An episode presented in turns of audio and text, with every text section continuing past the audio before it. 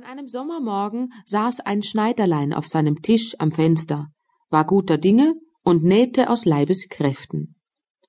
Da kam eine Bauersfrau die Straße herab und rief Gut, Mus, feil.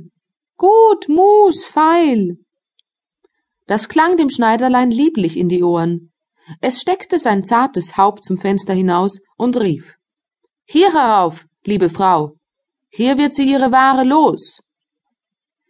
Die Frau stieg die Treppe mit ihrem schweren Korbe zu dem Schneider herauf und musste die Töpfe sämtlich vor ihm auspacken.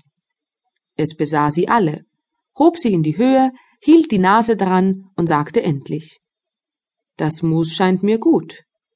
Wieg sie mir doch vier Lot ab, liebe Frau.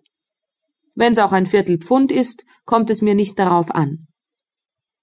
Die Frau, welche gehofft hatte, einen guten Absatz zu finden, gab ihm, was er verlangte, ging aber ganz ärgerlich und brummig fort. Nun, das Mus soll mir Gott gesegnen, rief das Schneiderlein, und soll mir Kraft und Stärke geben, holte das Brot aus dem Schrank, schnitt sich ein Stück über den ganzen Leib und strich das Mus darüber.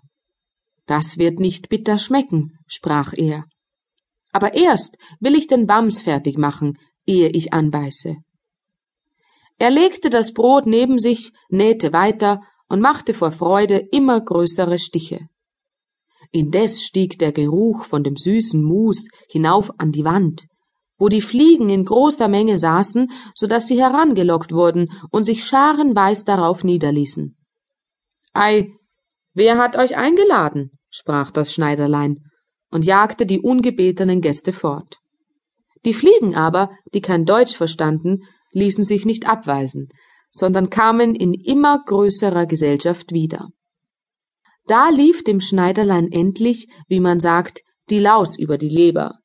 Es langte aus seiner Hölle nach einem Tuchlappen und Wart, ich will es euch geben, schlug es unbarmherzig drauf.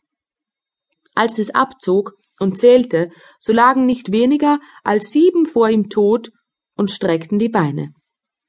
Bist du so ein Kerl? sprach es und musste selbst seine Tapferkeit bewundern. Das soll die ganze Stadt erfahren.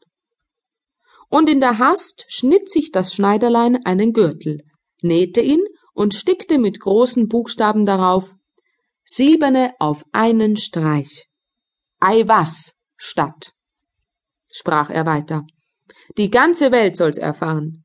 Und sein Herz wackelte ihm vor Freude wie ein Lämmerschwänzchen.